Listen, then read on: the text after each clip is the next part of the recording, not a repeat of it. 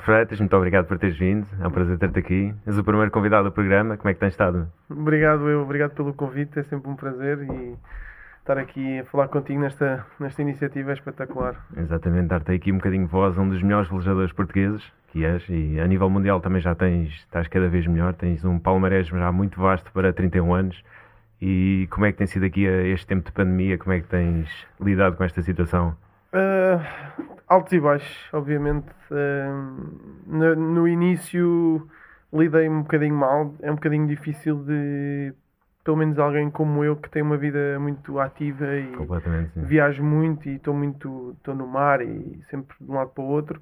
E de um momento para o outro ver isso cortar, cortarem umas pernas sabe bem durante duas ou três semanas, estás mais em casa, aproveitas um bocadinho aqui o, o nosso paraíso mas assim que começas a entrar na quebra e na necessidade de trabalhar e de estar envolvido em projetos e estar no mar, foi, foi um bocado difícil de, de gerir um bocadinho as emoções. É, mas acabaste por refugiar também noutros esportes. Tu és um, tu, tu és um, tu és um multidesportivo, tu és um atleta, canivete como deve ser. Tu és um canivete suíço, tu praticas tudo e mais alguma coisa, andaste muito de bicicleta, andaste no ginásio também. Tiveste ginásio? Tiveste Sim. algumas dificuldades? Pá, tive, consegui uh, arranjar umas coisas para treinar em casa. Uhum. Uh, tenho a sorte de viver muito perto da Serra de Sintra, que é um, que é um, que é um paraíso, né? que todos nós conhecemos. Há muitas pessoas que não conhecem e têm, têm a Serra logo à porta de casa. Uhum. E sim, refugiei-me em vários desportos. Eu adoro estar na rua e estar ligado ao mar, à natureza. Portanto, tudo que, tudo que eu vejo como oportunidade para estar ativo e ter um estilo de vida saudável, eu faço tudo. E não conseguiste ir ao mar nesse, nesse período de, de, pandemia, foi, foi mais difícil. O Clube Naval teve, teve, teve fechado, provavelmente, teve tudo fechado. Sempre que esteve aberto, arranjámos maneira de ir claro. e fazer qualquer coisa. Barcos de emprestados, barcos de amigos, vamos treinar, vamos uhum. uh, fazer o que podemos. Claro, obviamente, quando fechou, uh, não, não é? Ficamos um bocadinho... E nos projetos que estás envolvido também foi mais difícil de treinar porque naturalmente não tinhas cá barcos disponíveis para para os teus projetos, para as tuas corridas, para o que, para o que estás envolvido. Quem não sabe, o Bernardo está envolvido em muita coisa ao mesmo tempo. Agora mais, mais com a Mercury Foundation também para fazer a Ocean Race, que é, que é uma experiência inacreditável, já me contaste, mas tens que contar agora aqui um bocadinho da experiência, claro. porque é algo, é algo mesmo. Lá está, é, um, é, é, são, são muito, é muito tempo, muito intenso, e tu estás ali vários dias seguidos, várias semanas no barco, depois tens período de descanso que se calhar nem tens tempo para descansar seja no bar quando estás mesmo também fora, quando estás em, nas, nas pausas das corridas, como é que é a experiência toda? É um, é um tipo de vela muito particular, muito diferente da vela olímpica e de, de, daquela vela de dia a dia em que fazemos as regatas e voltamos para casa e dormimos num hotel ou dormimos em casa ou o que for.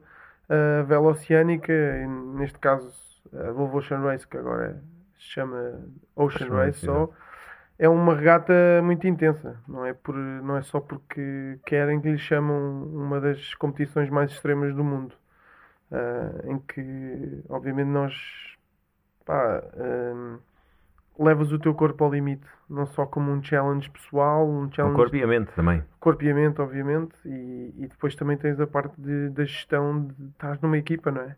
Todos nós temos altos e baixos psicologicamente claro. e passado alguns dias de cansaço extremo, stress e, e lidar com, com as adversidades, uh, acabas, toda a gente acaba por ter um dia mau, né? Uhum. Portanto, se conseguires entender que é o teu dia mau ou que alguém está a passar um dia pior e, e conseguires ajudar o outro ou, ou tornar algo mais confortável, uh, é muito importante porque o conforto é uma coisa que tens de esquecer quando entras no, no, no, nesta regata. E mais, mais do que no desporto de equipa, em que, por exemplo, no futebol, no hockey, o que for, no basquete, tu tens só aqueles momentos do jogo. Obviamente nos treinos também ajudas, mas ali é 24 sobre 7 em que a equipa tem que ser a equipa. Não, podem, não pode haver distrações, mesmo quando estás a descansar, tens sempre que, que estar atento à tua equipa, não é? Infelizmente não tens muito tempo para realmente descansar, para desligar e, e como é que é esse processo de Exatamente. transição de, cansa, de estar em atividade para, para o descanso ali no, no barco? Nós, uh para ser mais específica, Volvo Ocean Race em si, a regata que eu fiz uh, à volta do mundo, uh, tu tens várias etapas. Uh, as etapas vão desde 6 dias até à mais longa, que foram 22 ou 23 dias, num barco. Portanto, sem parar, não há cá descansos. Muita gente pergunta tipo, ah, está bem, mas 20 dias, mas vais ali devagarinho. Exato, vais nas Caraíbas. Não, uh, estamos, é como se fosse uma corrida de carro em que no momento que começa até que acaba o piloto vai a fundo, né? Exatamente. E nós somos 10 pessoas dentro de um barco em que o objetivo é que o barco vá a 100% da sua performance 24 sobre 7. Portanto, eh, há um processo de rotação de pessoas, não é? Obviamente, porque ninguém consegue estar. eh, Obvi- tanto Obviamente, tempo- 24 sobre 7 ativo, naturalmente. Exatamente. Ah, e co- como é que funciona? Portanto, nós temos turnos de 4 horas, 4 horas on, 4 horas off. Ah, à exceção de todas as manobras que haja, manobras na vela são mudanças de direção, em que o barco muda de direção, ou alterações de velas. Ou seja, quando o vento sobe e desce ou muda de direção, o ângulo em que nós fazemos ao vento está condicionado a nós utilizarmos um- uma vela, ou outra, ou duas, ou três, não interessa. Uh, cada vez que isto acontece, porque o vento é muito instável, uh, temos de mudar uh, uma vela, pronto, então há uma manobra. Nestes momentos, toda a gente tem de acordar e, e fazer a manobra, porque exige muita força física, Uhum. existe, exige que toda a gente faça qualquer coisa para aquilo correr bem. Basta alguém fazer um erro e atrasa logo o processo e pode, pode mesmo uh, uh, causar muitos danos. Segundos, segundos de, de Mais- perda para, mais para essa outros parte, mais essa parte, em competição. O trabalho de equipa, imagina, em 22 dias fazes, sei lá, 50 mudanças de velas, Uhum. cada uma delas, se for mais bem executada, perdes cada vez menos, porque cada vez que estás a fazer uma mudança de vela, perdes um Perdes- bocadinho de velocidade Claro, para depois ganhar outra vez. exatamente. Portanto, fazê-las bem feitas, obviamente que, que faz diferença no fim, não é? Certo. E como é que é o período de descanso que vocês têm? Como é que funciona o descanso e a alimentação também? Ah, o período de descanso, nós nas 4 horas off, ah, que saímos de- basicamente da parte de fora do barco e vamos Uhum. lá para dentro. ah, depois, quiserem, vejam na net como é que funciona lá dentro. Mas é uma casca de carbono, basicamente, com uma cozinha que tem um camping gás, basicamente. Basicamente. Uma para Um ferver a fogão a água, gás, um, um fogãozinho a, a gás onde nós fervemos a água. Portanto, a comida que comemos é leofilizada, é Uhum. freeze dry food, é comida de, de astronauta Uhum. muito utilizado hoje em dia para a malta que vai acampar e não sei o quê, que é comida em pó, basicamente, metes água, esperas 10 minutos e puf, sai uma carbonarazinha. Exatamente. Eh, Está pronta a refeição. Isto soa muito bem e, e quando nós fazemos as de 20 provas de, de- de experimentar a comida em terra, sabe, sabe bem, mas depois Passado 20 no mar, claro. quando estás cansado e, e sempre ali a levar na, na tola a água e com a água com a boca salgada, a- comida começa-te a, a cansar um bocadinho. Ah, E em termos de vidas, alguma vida específica, vidas isotónicas, vidas energéticas? Sim, bebidas isotónicas acima de tudo. Porquê? Porque a, a água que nós bebemos no barco é água tratada. Ou seja, nós temos um chanelizador Uhum. que trata a água do mar e que a, e a, que, que a faz água doce. Só que neste, neste processo, é um processo de osmose que, que, que esta máquina faz, hum, a água perde todas as propriedades, perde todos os sais minerais. Portanto, é como se fosse água, hum, Destilada. água destilada. Ou seja, tu bebes três garrafas de água e no corpo não fica nada. Estás Certo. só a meter líquidos. não é? Certo, certo, certo. certo. Os boxers também fazem isso Aham, para perder peso. Para não perder peso, exato. Portanto, em cada, em cada três garrafas de água, pelo menos duas têm de levar eh, eh, sais minerais e portanto, essas bebidas isotónicas, porque senão não, não está consegues efeito, hidratar não. o suficiente. E, e agora com esta, vocês já estão em preparação, como estávamos a falar um bocadinho, vais agora fazer a, a perna europeia aqui do Ocean Race, ou a perna experimental, salvo seja. Como é que está a ser a preparação para, a- para, a nova, para a nova etapa e para o próximo ano também? Até está a correr bastante bem, acima de tudo, porque está, a base da equipa é, é em Cascais. Que isso para mim é espetacular, porque consigo passar Uhum. Estás mais em tempo casa. em casa Exatamente. e acabo os treinos cansado e isso e vou sempre dormir a casa. Isso é, um, é, um, é importante para mim, porque o meu estilo de vida acaba por passar muitos dias fora de casa. E mantém-te o foco ainda assim, mesmo que vás a casa, mantém-te o foco. É sempre és, bom, Tu é és sempre bom. focado, sempre foste. exato. consegues, consegues sempre descansar mais e estar mais preparado fisicamente porque quando passas muito, muito tempo fora de casa e eu tenho sentido isso à medida que também a minha carreira vai andando, E que a idade avança, é exato, verdade. dou cada vez mais valor a estar em casa, sabes? E nós temos um país incrível, pá, não é hipótese. Exatamente. não É hipótese. difícil de, de, De sair. Estares, É. estares tanto tempo longe. Portanto, estar aqui dá-me uma, uma base de energia muito que é, que é, é importante para mim. Também porque tens grande apoio de casa, naturalmente. Tens um, Sim. tens um ótimo apoio familiar e Sempre também- tive, sempre sempre tiveste, exatamente. Desde então, pequenino Que... Vais-te refugiar um bocadinho nesse, nesse apoio para dar aquele, mais aquele boostzinho de energia que, que é fundamental quando tens uma prova tão, tão extenuante. E, e os treinos são muito são cansativos também ao nível de, da prova? Ou como são, é que não, não, não. Uh, os treinos, assim, podes ter treinos muito cansativos, obviamente, porque acabamos por fazer tiradas offshore, como nós, como nós uh, dizemos, que é basicamente replicar o que acontece na regata. Só que, como é tão extremo e como leva o corpo a níveis de cansaço e desidratação tão extremas, não podes replicar isso durante tanto tempo uh, nos treinos. Ou seja, imagina, podemos fazer uma noite e voltamos, duas noites, ou então fazemos um transporte de 5 ou 6 dias, uma travessia do Atlântico, isto ou aquilo, mas depois tens um período de descanso. Uhum. Não conheço nenhuma equipa que faça tiradas de 20 dias para treinar como é que é estar em regata, porque a verdade é que consegues replicar muito a regata e as manobras, o que vai acontecer, num espaço curto de tempo, um bocadinho mais intenso, certo. mas ao menos faz ali um, um, espaço intenso, mas depois voltas a casa para, para descansar. Porque senão as pessoas é rebentam a nível físico, não consegues estar a treinar no ginásio, estás a arrebentar todo no mar, claro. não é producente. Chega a um ponto em que tens um colapso físico, não, não, não dá. Por isso os treinos têm corrido super bem, passamos muito tempo, obviamente, no mar, são dias muito longos, Fizemos agora 15 dias, há duas semanas. Uhum. Aqui em Cascais, aqui em Cascais. Eu vi, tive pode ser. Uh, e agora a partir do dia 19 vem mais uns 10 dias de treino. Ok. Portanto, vai ser bom voltar ao Em termos de ginásio, vocês têm alguma rotina definida para a equipa? Alguma coisa? Cada um tem a sua posição naturalmente no barco, portanto, sim. os treinos variam de, de, posição para posição, calculo eu. Sim, sim, temos um preparador físico que, que trabalha com a equipa, uh, que sabe perfeitamente que posição é que tu fazes no barco, portanto, as, as necessidades físicas que isso, que isso implica e temos um plano de treino. Portanto, sempre que estamos em casa, temos, temos de seguir um plano, claro. de treino, um plano de treino e um plano alimentar, tentar seguir lá à risca. Uh, não tem sido fácil com os ginásios fechados. Exatamente. Mas, uh, Voltaram a abrir, finalmente. Exato. Consegui, consegui levar algum material para casa de um ginásio uh, que a minha equipa tem e, e, bah, e tentar treinar um bocadinho. Eu, particularmente, tenho, tenho uma lesão no ombro então ando aqui um bocadinho a, a tentar. Eh, Estás a fazer fisioterapia para além do treino? É uma parte de treino, parte de fisioterapia? Sim, faço fisioterapia que hoje em dia é fortalecimento, fortalecimento do ombro, basicamente.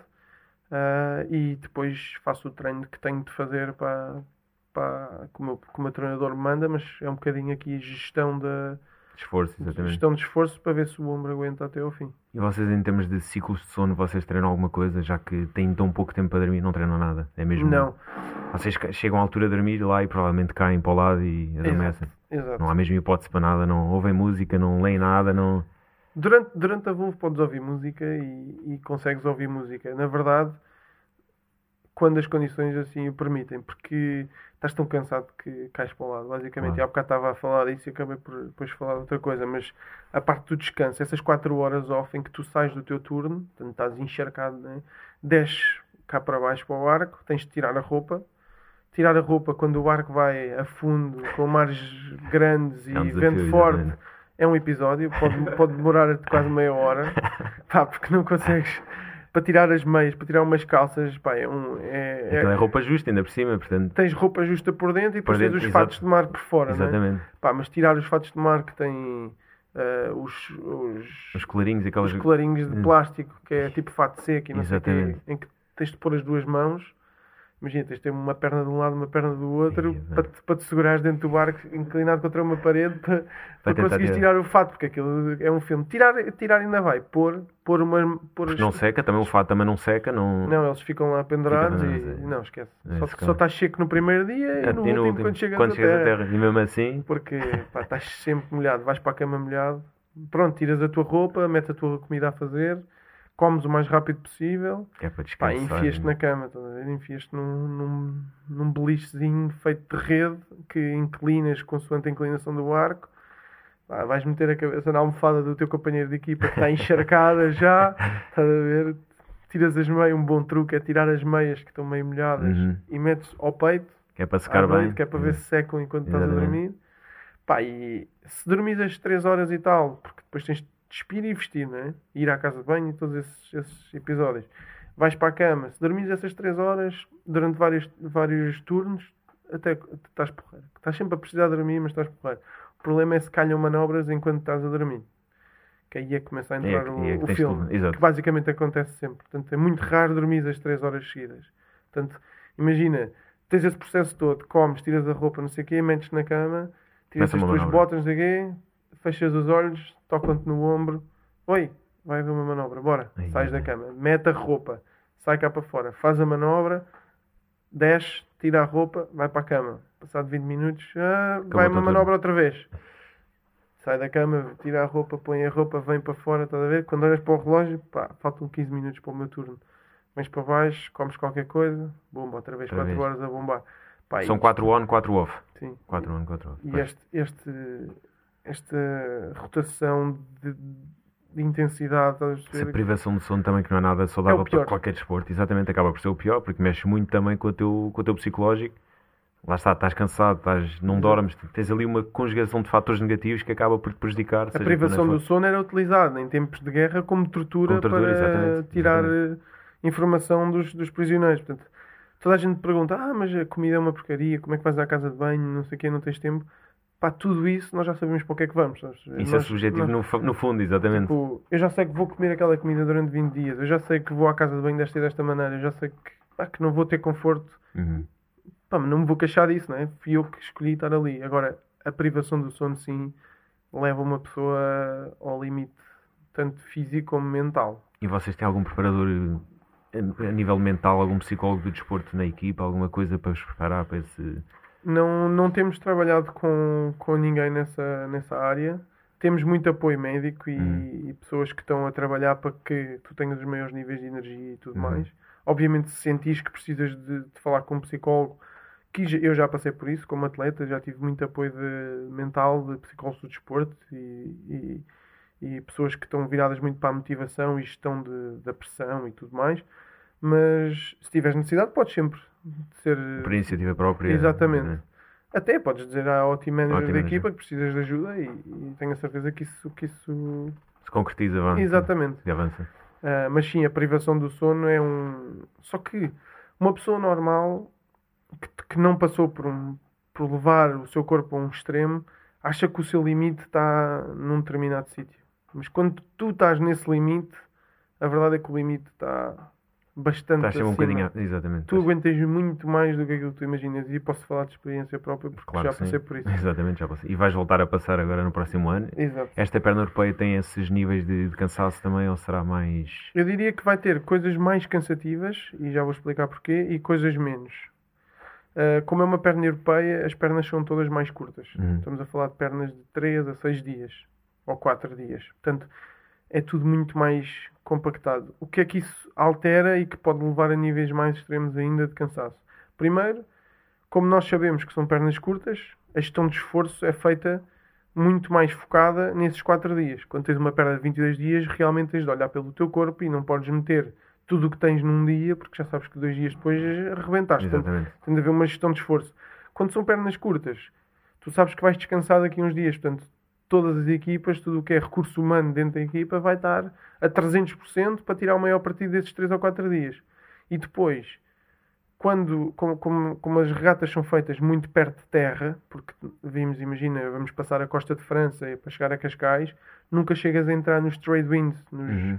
Portanto, os ventos são muito instáveis, tens muitas manobras para tirar partido das alterações do vento junto à costa.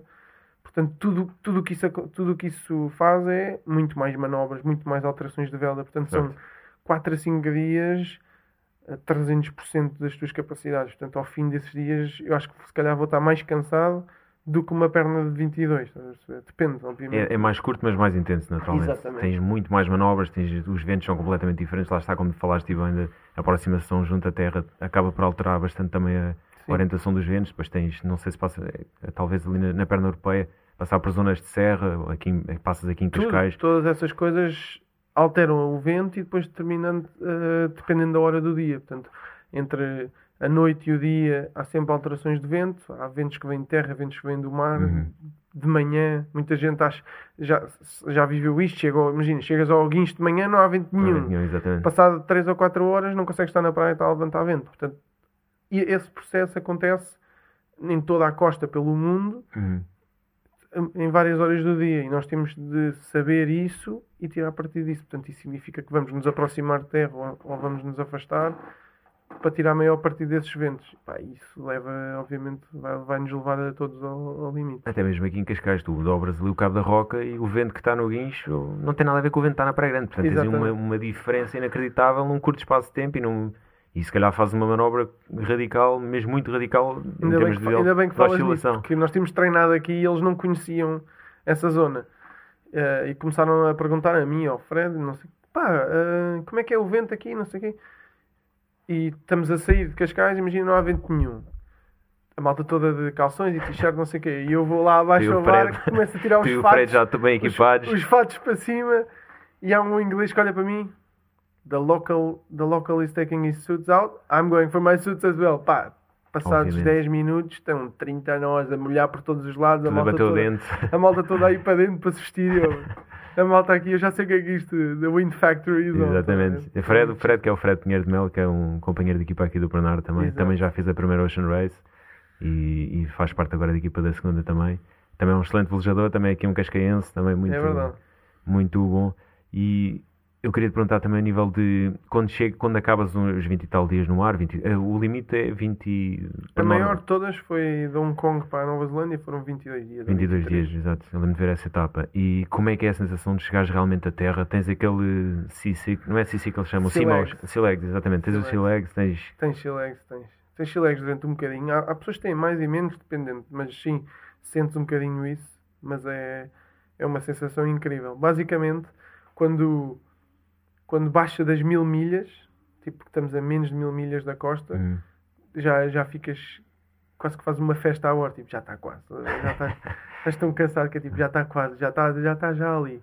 Cada vez que acordas vais ao computador ver o ETA, toda a ver quando, uhum. é, quando uhum. é que chegas. Uh, mas sim, chegar à Terra é, é uma sensação espetacular. A, vo a vontade que tu tens de comer comida normal, tomar um duche quente, Beber água normal Beber até. água. É. Pá, e meteste numa cama.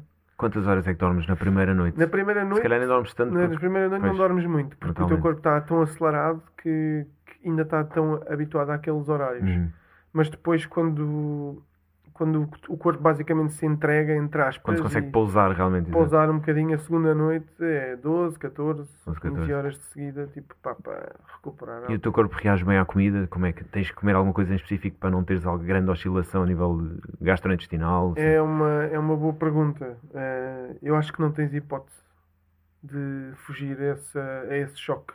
Pois. Basicamente, porque a comida é completamente diferente. A comida leofilizada uh, atrasa-te a digestão, não é uma comida fresca, portanto uhum.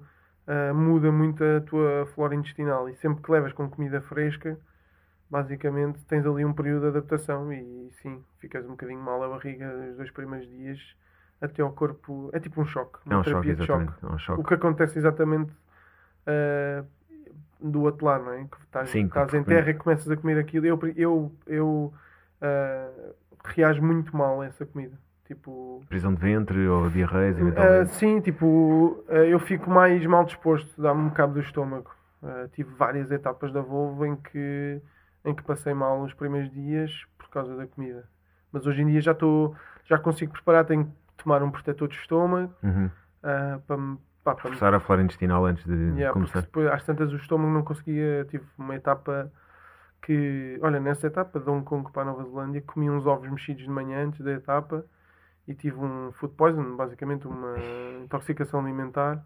Pá, tive seis dias uh, que não consegui. Tudo o que comia vomitava tipo passado 30 segundos. E como é que foi a tua performance nesses seis Pá, dias? esquece. Estava uma carcaça autêntica. Aí, imagino. E tu estavas, ainda para mais no, na corrida anterior, estavas numa posição muito física. Eh, tu estás sempre, porque és uma, uma pessoa muito forte e muito ativa fisicamente, tu estás sempre numa posição no barco Sim, extremamente parte, ativa. Quando estás tão debilitado fisicamente por alguma razão, sim, passas a ser quase uma liability para, para a equipa e tem, tem, tem de ser gerido, não é? Uh, nós temos pessoas a bordo que são médicos, entre aspas, que têm de se adaptar. É muita coisa que podes tomar para tentar atenuar uh, uh, as condições em que estás. Mas sim, lembro-me, estavam condições muito, muito extremas em que, pá, eu tenho de continuar a trabalhar, não é? Tenho de continuar a tentar ajudar a minha equipa ao máximo. Pá, não são coisas giras de, de imaginar, mas Claro. lembro-me de estar à proa do barco a tentar baixar uma vela, com umas condições ah, brutais, pá, e a vomitar, tipo, constantemente, tipo, a, vomitar água, porque eu já não conseguia comer, tinha só de beber líquidos. Ao mesmo tempo que estava a baixar a vela, estava a Exatamente. vomitar. a ver? Mas isso é, isso é Ocean Race. A Ocean Race não é, não é navegar em mares calmas com, com 10 nós de vento Também e sol. acontece, Também acontece, acontece. mas não é só. E, aliás, é as só. pessoas têm que ver mesmo realmente o que é que é Ocean Race, porque é duríssimo. Não só o facto de serem vários dias, vários, muito intenso, em, em que praticamente não descansas, comes aquela comida estranha. ah, não tens um processo muito difícil durante esses 20 dias, mas também tens condições extremas, tens, tens tudo um bocadinho bom, também às vezes consegues estar sem t-shirt ou t-shirt ali. Tens os, dois, Exatamente. tens os dois extremos. Tens ali períodos em que se calhar estão 5 nós de vento e vocês vão, pronto, se calhar isso também fazem muitas manobras para tentar apanhar o, o máximo possível de vento, que é... Pai, nessa etapa tive seis dias sem tirar as botas. Sem tirar, tipo, baixava o fato de mar até aos, até aos joelhos e dormi seis dias assim. Seis dias assim. Porquê que não tiraste? Não dá. Pá, estava super mal, ah, obviamente, e tínhamos muitas manobras. Estava um badanal, tipo umas ondas gigantes. E pá, é demasiado intenso, não tens tempo. Portanto, sempre que vens para baixo para tentar dormir, é tipo. Pá, eu puxei o, o colchãozinho que tinha e o saco de cama encostei-o à parede e dormia só na cama, dentro do fato, até à espera que me chamassem. Quando me chamavam era só calças para Para cima, casaco e siga. Pá, Incrível. estás a ver quando, é, quando tiras as botas passados seis dias e os pés molhados, imagina como é que está a pele Pés dos teus inchados, pés, exato, parecia um peixe, alguma é coisa mal, assim nos É pés. mal demais. É mal Tudo demais. escamado. Mas e em termos de. Ia-te perguntar agora sobre também sobre algum episódio sim negativo, algum episódio mesmo realmente positivo. O que é que foi, o que é que foi o alto e o que é que foi o baixo na, na Ocean Race na primeira edição? E que tu Ah, transportas agora como experiência para a segunda edição, lá está. Sim. Ah, o ponto mais baixo e o mais duro foi realmente ah, nós perdemos um companheiro de equipa, de equipa que não era da nossa equipa, mas um velejador, um Uhum. amigo de Uhum. outro barco que infelizmente caiu à água. ah, como vocês sabem ou não, Uhum. mas nós passamos por sítios muito remotos no mundo, né? estamos a sítios em que estamos a 4, 5 dias de receber ajuda.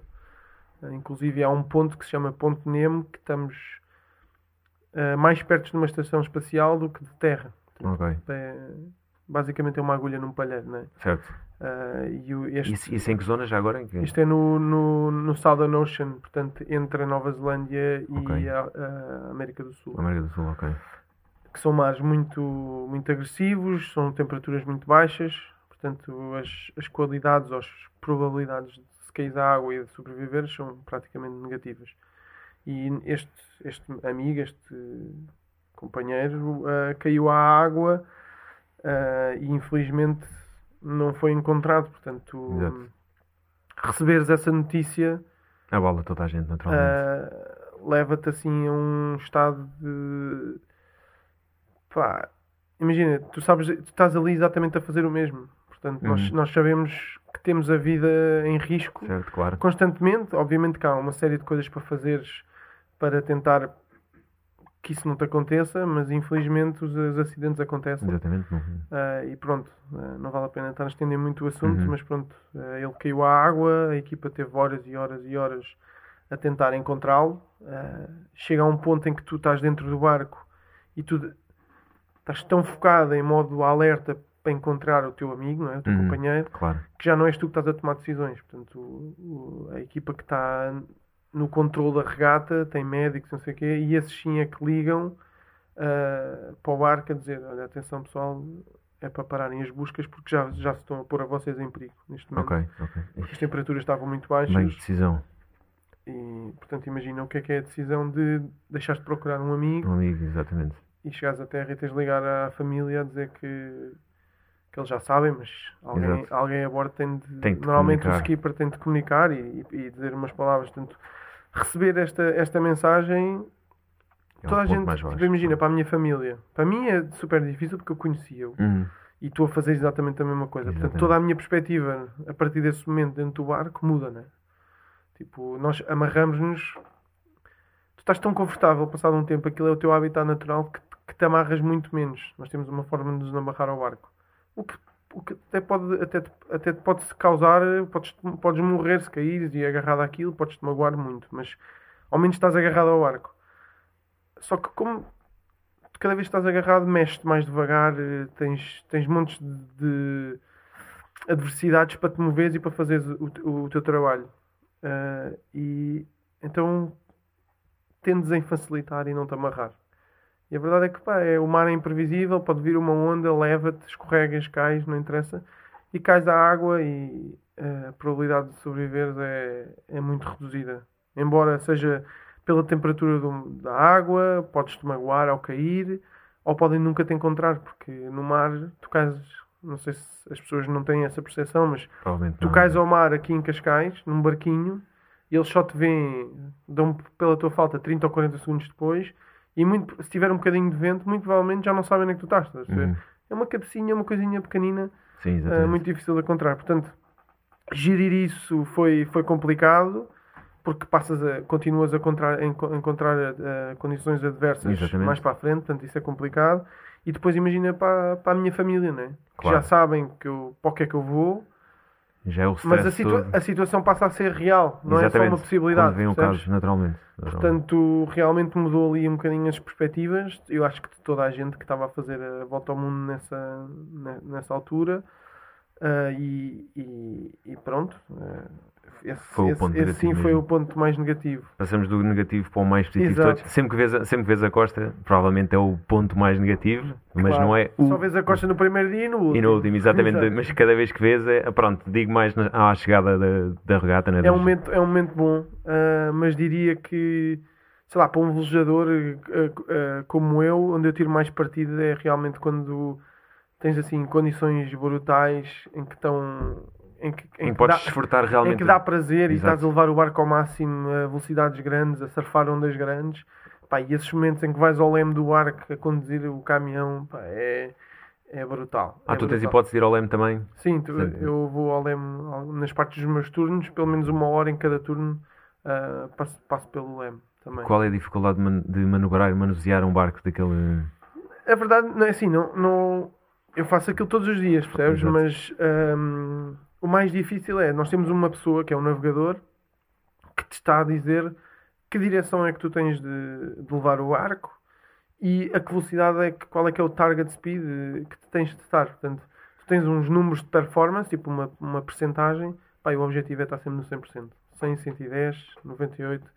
Pá, se tu vais ao LEM, tu és a pessoa que tens o contacto mais direto com a performance. Portanto, não é não vais de férias tens de uhum. estar eh, é uma hora em que estás concentrado a 100% para, para, para tirar o maior partido daquilo e agir tipo durante o dia é uma coisa durante a noite durante a noite é completamente diferente se houver, se houver luz da, da lua consegues ver o mar consegues ter exatamente. um consegues ter alguma um, percepção alguma percepção da onda de onde é que estás certo. agora imagina noites que não há luz nenhuma só tens uns números encarnados que são os números dos instrumentos Pá, e vais completamente por feeling e por números, não, não, não estás a ver grande coisa. É Aí sim leva-te ali a, um, a uma percepção e uma ativação mental totalmente diferente. Hum. Quando largas o leme, passado uma hora, tens os olhos a arder e até porque estás com, um lá está, voltamos à mesma coisa, estavas com privação de sono, se calhar estavas em, e estás ali durante a noite, se calhar 3, 4 da manhã em que não tens luz nenhuma e estás ao leme e só vês números e estás ali num, num stress porque também não queres perder. Já me aconteceu adormecer ao leme. Pois.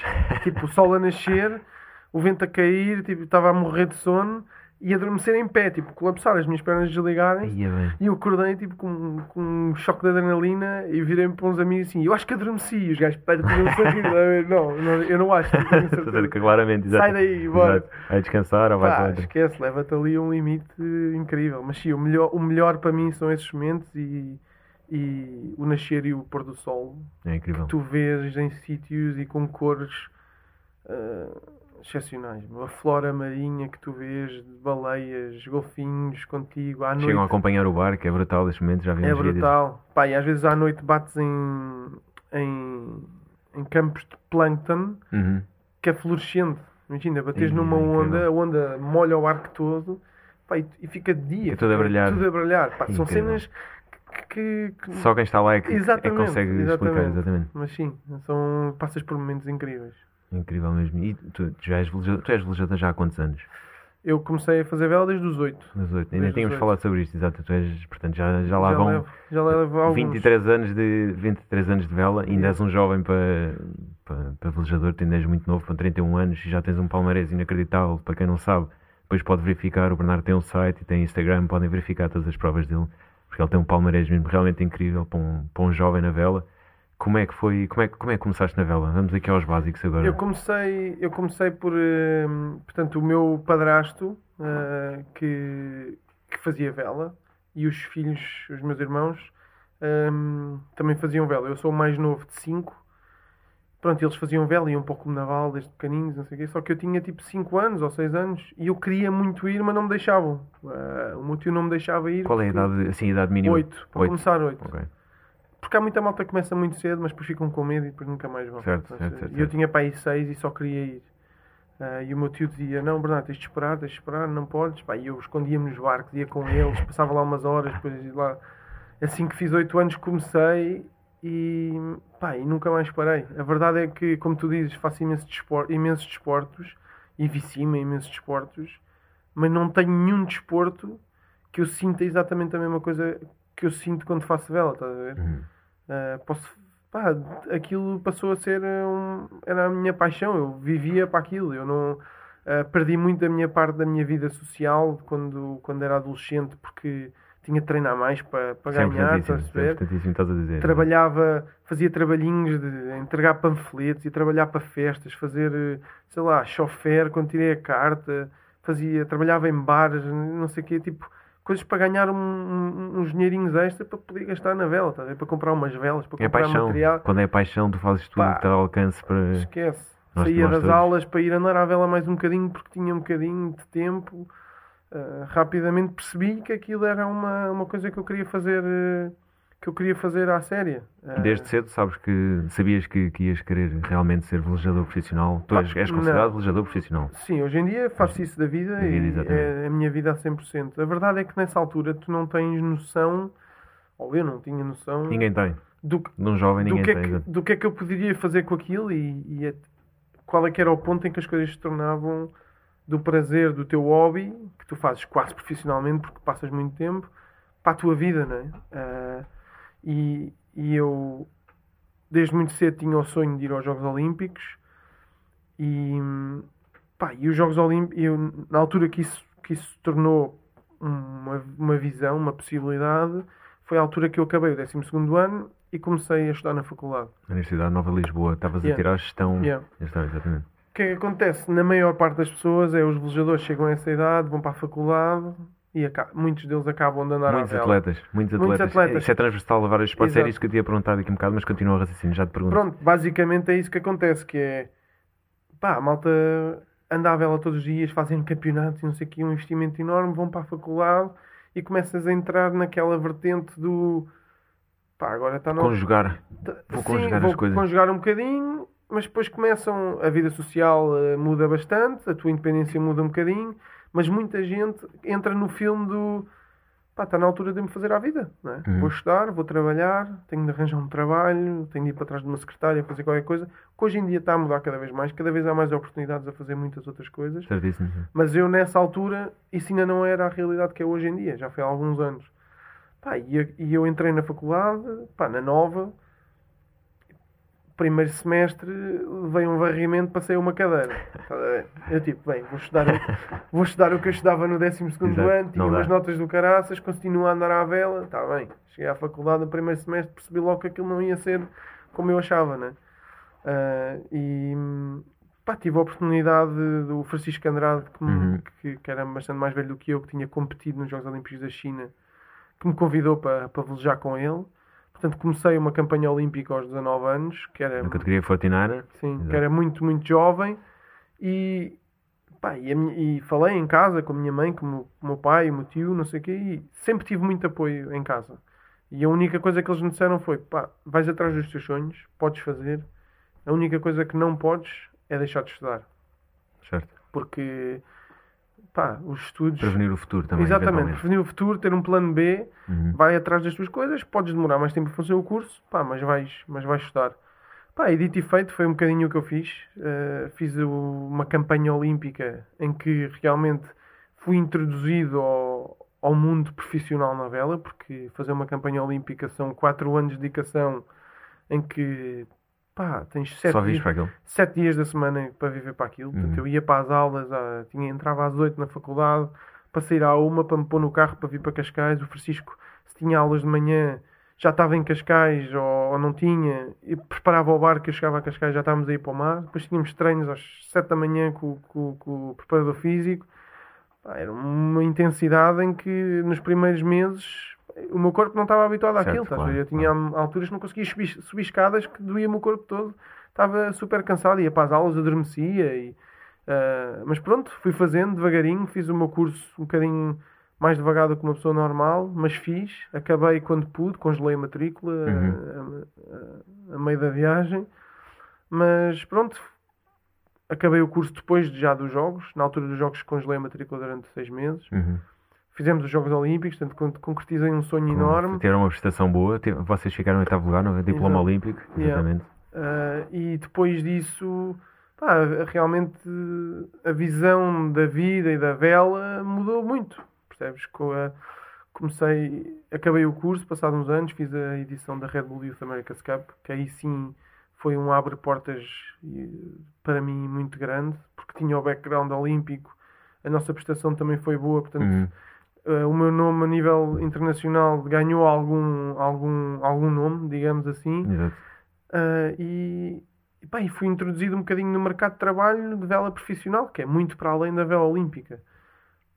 Pá, e estava ali naquela, naquela altura da vida de que, ok, conseguiste alcançar um objetivo, tens aqui uma vertente da vela que funciona, e eu a pensar, pá, não, agora vou fazer um mestrado, faço um mestrado, especializo-me aqui, pá, e vou à minha vida e vou, vou procurar um trabalho, pode ser associado à vela ou não, mas está na altura, estás a ver? Porque chega a um ponto em que tens, passas a ter mais responsabilidades, está na Claro altura que se sim, calhar de claro sair que de sim, casa, claro. de- e pá, eu lembro-me de fazer testes de inglês, a minha faculdade foi em inglês, mas tinha de fazer um teste de inglês para me candidatar a um mestrado nos Estados Unidos e não sei o quê, tinha posto uns, uns dinheirinhos de lado e queria investi-los na minha formação.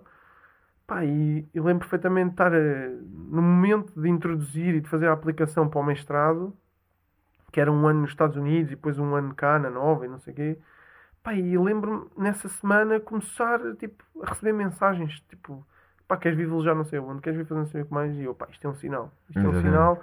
Eu vou pôr aqui mais um, uns seis meses o mestrado ou mais um ano aqui on hold, porque também não tenho pressa para fazer. Claro que sim. E vou dar aqui um Na bocadinho. altura tinhas 22 anos, talvez? 23? Tinha 23. 23. Tinha 23. Foi aí que deste o clique, passaste de amador para profissional, foi nessa altura, provavelmente.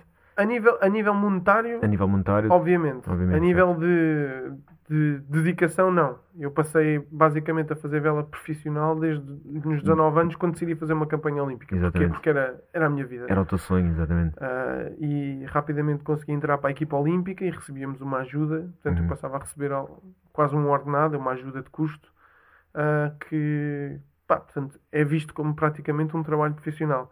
Mas sim, aos 23 a coisa passou a ser. Materializou-se. Materializou-se, exato. Exatamente. Passou-me a dar a oportunidade. Viste que havia para- uma- ali uma real oportunidade para, para realmente fazeres a transição e não deixar de ser só um velejador que vai fazendo aqui uma. fazendo entre aspas, não é isto? Tipo, Fizeste, tinhas acabado de fazer os Jogos Olímpicos, portanto foi um dos pontos, é um dos teus pontos máximos, obviamente, mas de repente vês que há ali mais oportunidade para. Para progredir e para, eventualmente também para mudares de, de barco, para, para, fazer, para experimentares outras corridas. Pá, exatamente, ali comecei a fazer regatas em, em, em barcos totalmente diferentes e a agarrar todas as oportunidades e rapidamente percebi que, pá, que tinha pernas para andar e hoje em dia, graças a Deus, faço, faço vela da vida, sou contratado para estar dentro dos barcos e é o meu trabalho. É o meu trabalho e não tenho de estar atrás de uma secretária e Isso não, e é- eu não te vejo mesmo, não te vejo mesmo a ti a Pá, fazer eu isso. sempre disse, se estiver a trabalhar atrás de uma secretária de fato e gravata é porque eu falhei. Então, Exatamente. Falhei gravemente. Não é claramente para ti, porque conhecendo como conheço, tu estás sempre em todo lado a fazer tudo e mais alguma coisa, Exato. portanto era exatamente o oposto do que, do que Pá, espero que isso não tenha de acontecer e até eu vou fazer tudo o que tiver ao meu alcance para. Agora estás, estás bem lançado, agora foco estás na, na, Ocean, na Ocean Race que vais ter já agora a perna europeia no próximo ano também, depois tens sempre as tuas, as tuas tu foste vencedor também da Dragon Series, não foi com a, com a Sophie Racing? Sim, fiz alguns uns resultados bons com, com a Sophie Racing, que é uma das equipas com quem eu trabalho muito, eh, que crescemos muito desde que comecei a trabalhar com eles. És o único português da equipa, certo? Sim, sim. começou, começou pá, sempre correu, correu super bem. Começámos menos bem, mas foi sempre a evoluir. E, e pronto, e temos estado, temos estado bastante ativos. Isso é importante. É só perguntar aqui uma coisa quanto aos Jogos Olímpicos. O que é que sentes que poderias ter feito mais ou melhor? O que é que, o que, é que achas que podias ter mudado? Ou se sentes que podias ter mudado alguma coisa nessa altura? Sendo que eras tão jovem e hoje em dia que tens muito mais experiência naturalmente. É exatamente, é isso que tu acabaste de dizer. Basicamente é. A verdade é que eu fui aos Jogos Olímpicos muito jovem. E aquilo que eu aprendi desde que acabei os Jogos Olímpicos até hoje, eu gostava de saber quando fui aos Jogos Olímpicos. Claro, naturalmente. É? Portanto, naturalmente. a idade, a experiência, o tempo e viver dá-nos dá outra abertura e muito conhecimento. Portanto, gostava muito de ter tido essa oportunidade quando, quando, tinha, quando era mais capaz e que tinha mais conhecimento, mas ah, eu gosto de. acredito que o processo, o processo é, aconteceu da forma que tinha de acontecer. A vela olímpica, eu deixei essa vida. Está uh, posta de parte mesmo? Não está posta de parte. Mas não há oportunidade agora. Mas não. Uh, infelizmente em Portugal falham oportunidades nessa, nessa, nessa área, falha o investimento uh, e a vela é muito mais do que a vela olímpica. Obviamente tenho saudades e gostava de lá ir outra vez e, e, e tu conheces, mas eu, eu, para ir tinha de fazer bem feito. Tinha sim, de ter sim, sim, sim.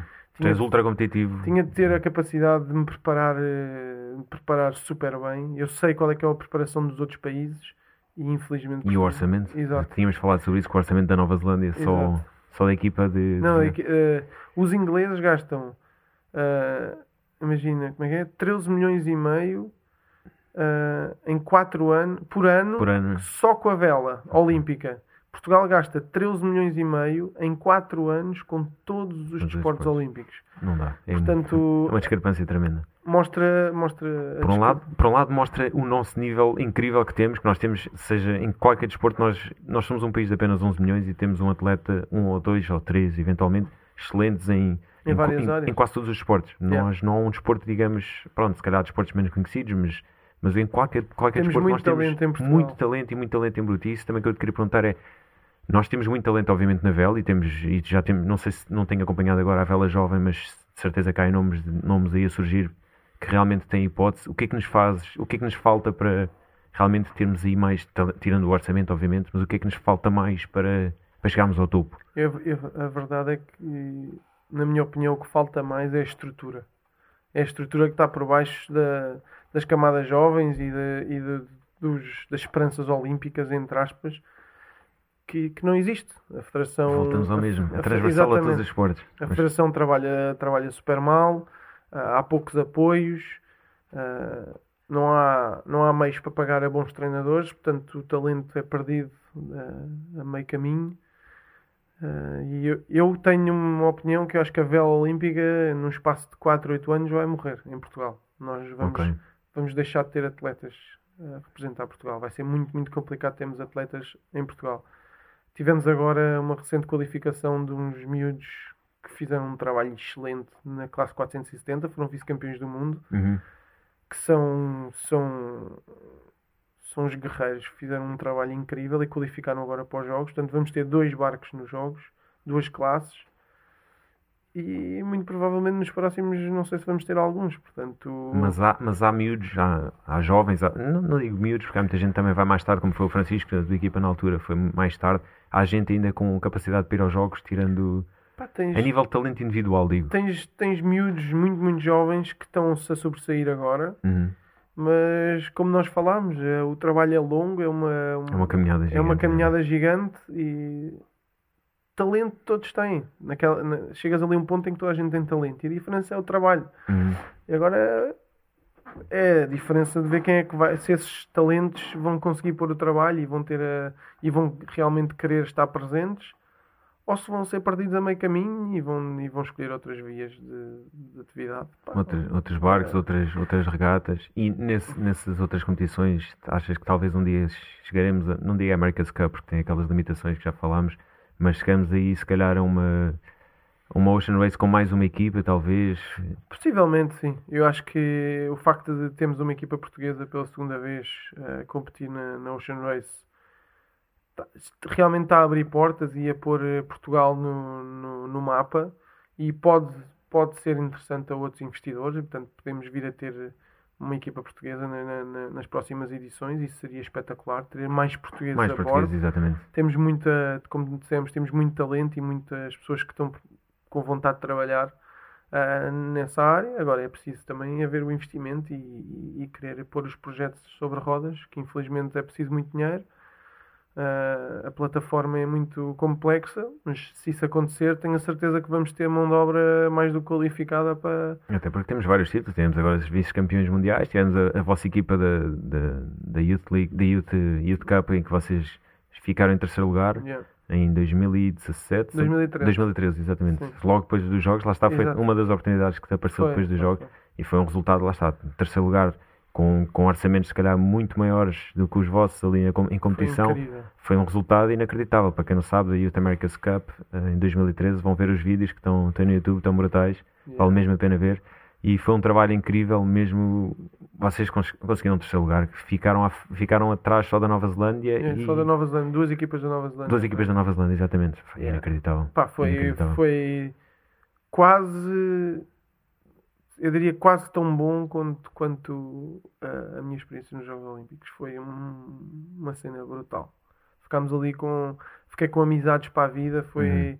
foi um projeto incrível, incrível. Os barcos, aqueles barcos são, eram os barcos da America's Cup com Uhum. que eles treinavam na altura. Portanto, são barcos super evoluídos. A vela não era uma vela, era uma asa. Pá, portanto, deu-nos a nós jovens um- uma oportunidade gigante de estar ali num mundo que naquela altura tu só sonhas, não é? Vês o mundo na televisão. Nós Exatamente. tivemos essa oportunidade de trabalhar ali com, com, com velejadores de topo. Foi, foi brutal. E Foi como é que é que eh, toda a gente pergunta isto, toda a gente tem que saber como é que é a vida na aldeia olímpica, como é que é, como é que é a experiência de viveres uns Jogos Olímpicos. Tu não fizeste a tatuagem dos Jogos Olímpicos. Quem vai aos jogos, Já, já pensei em fazer. quem vai aos jogos faz, exatamente. Exato. Uh, já, Como é que foi a experiência? já teve assim no meu bucket list, mas eu gosto de ir dar sangue de vez em quando. Certo. E fazendo uma tatuagem tens de ficar há bastante tempo sem dar sangue. Sim, 6 ou 8 meses, se não me engano, yeah. uma coisa assim. Uh, pá, já pensei em fazer a tatuagem, mas não tive coragem. Uh, vive- pá, os Jogos Olímpicos em si é um. É, pá, é incrível. A cerimónia de abertura em que estás ali todo fardado do teu país, com bandeiras, num corredor de milhares de metros, com todos os países a caminho do Estádio Olímpico, todo No iluminado. teu caso em Wembley, exato, foi em, foi em Wembley. Yeah. E, e pá, é brutal. Estava ao pé de, ao pé de grandes nomes do desporto mundial e dás abraço, tiras fotografias, as pessoas todas a pedir autógrafos. Pá, e entrar no Estádio Olímpico quando eles chamam Portugal e os foguetes, não sei o quê. Pá, é um.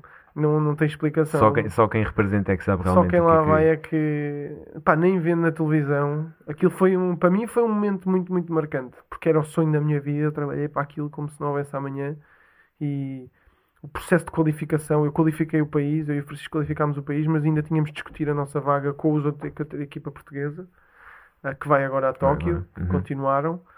Pá, esse momento foi muito marcante e depois chegar aos jogos e viveres aquele momento é, é extraordinário. Pá, foi, é uma memória que eu nunca vou esquecer. Agora, a vida na Vila Olímpica. Nós ficámos numa Vila Olímpica a sul de, de Londres, porque Ok. a vela era a Era- 300 sim. km. É. Portanto, não vivi a Vila Olímpica verdadeira, Verdadeira. muito. Quando acabou a minha prova, eu fui para, fui para lá três ou quatro dias, mas depois fiquei doente e não sei o quê. Tive de me vir embora, não consegui viver assim tanto. E, e pá, deve ser incrível, mais pelo ambiente também, por vezes. Pá, é, entras num refeitório que é do tamanho de um campo de futebol, tem comida de todos os cantos do mundo. Estás lá dentro, vês os gajos da NBA, do basquete americano. Pá, tens um ginásio gigante. Tens, consegue, conseguiste ter algum contato com alguns assim mais, mais pessoal, falar um bocadinho, discutir ideias? Não, muito pouco. Muito Muito, pouco. pouco. A malta está muito reservada, muito muito, na sua rotina. Uhum. Mas estive com a, com a Sharapova do Uhum. ténis, estive com a malta do. Com, como é que ele se chama? Os gajos os americanos do NBA. Na altura, em 2012, ah, eles levaram uma equipa incrível. Não, acho que não foi tão boa como agora os Jogos do Rio, mas, mas levaram uma Mas equipa pronto, incrível. é, mas eles andam na equipa olímpica, na, na Vila Olímpica, e estão milhares de atletas à volta deles. Normal, É normal. brutal. Eles são as estrelas, eles são as estrelas no meio das estrelas. Exatamente. Incrível, incrível.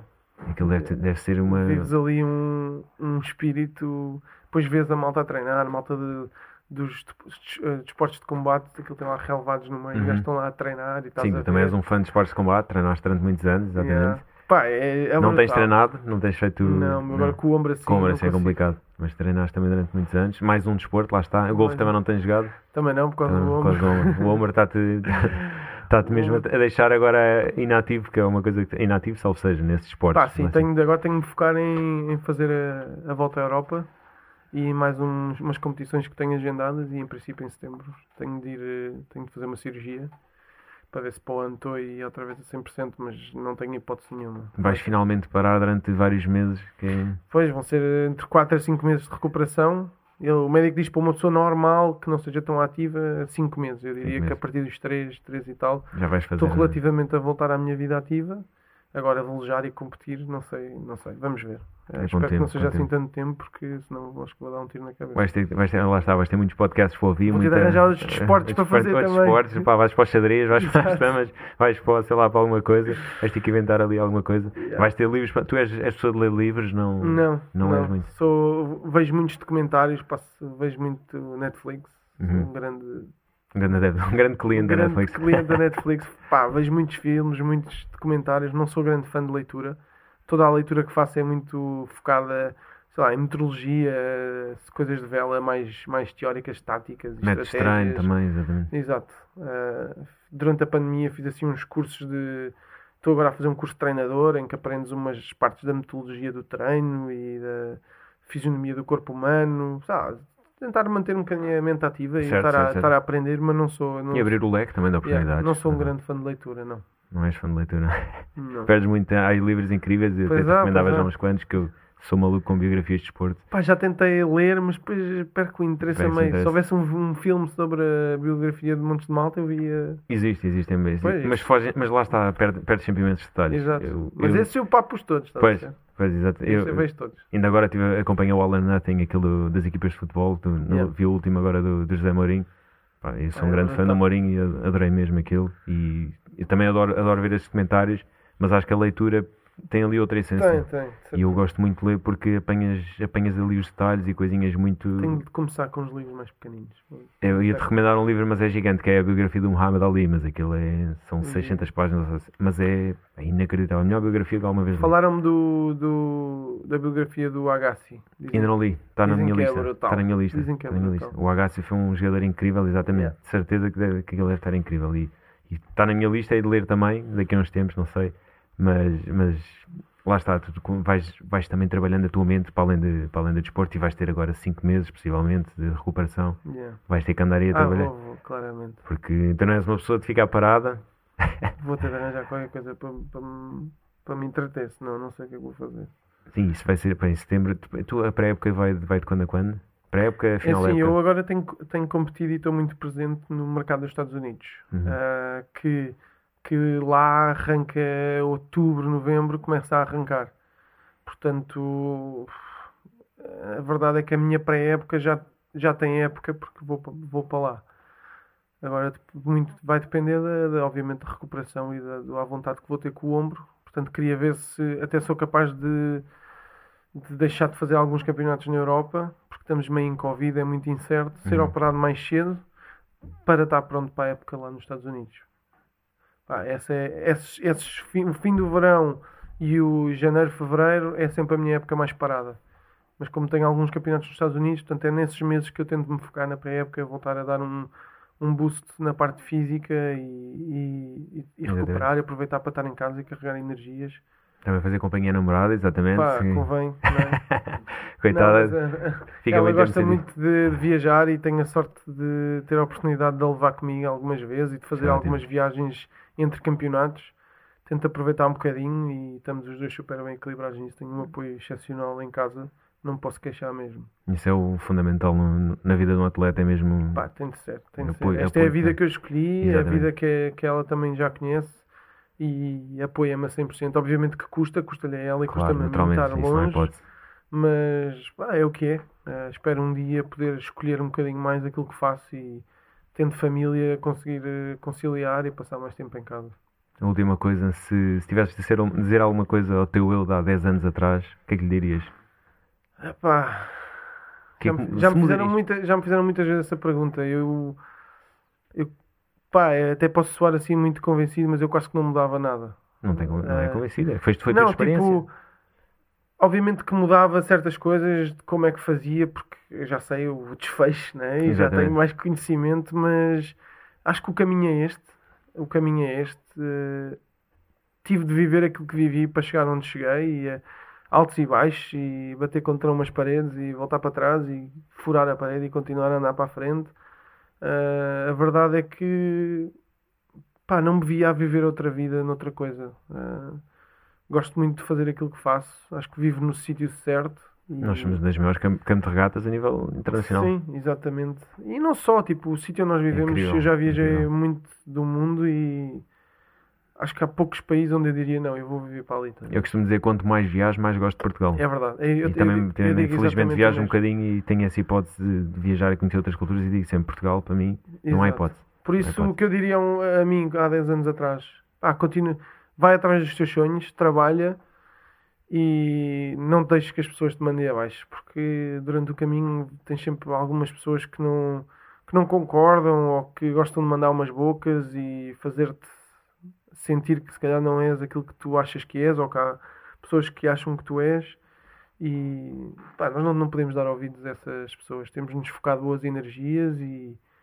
pá, e lutar para, para chegar onde queremos chegar. O negativismo já está o mundo cheio, tu gostas sempre de, de, ser positivo e és uma pessoa positiva e, muito, e cheio de garra e continua assim. Exato, só, um, só, não, só uma pessoa só não se, que vive nesta vida ou noutra, qualquer outro trabalho só não se pode entregar e dizer pá, já chega, estou bem onde estou e vou, vou com a maré agora. Não, pá, eu gosto de. Batalhar de, assim. de me. De estar sempre à procura de novos desafios e, e de set up da bar, sabes? De uhum.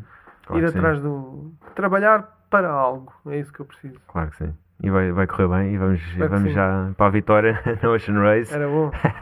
vamos com tudo e muito obrigado por teres vindo. É um prazer ter-te aqui, Bernardo Freitas. Sigam nas redes sociais, vejam o Bernardo, uh, acompanhem a sua viagem porque vale muito a pena. Quem obrigado. não vê os vídeos, vejam os vídeos que vale muito a pena. Obrigado, obrigado, obrigado pelo convite e a maior sorte do mundo. Obrigado.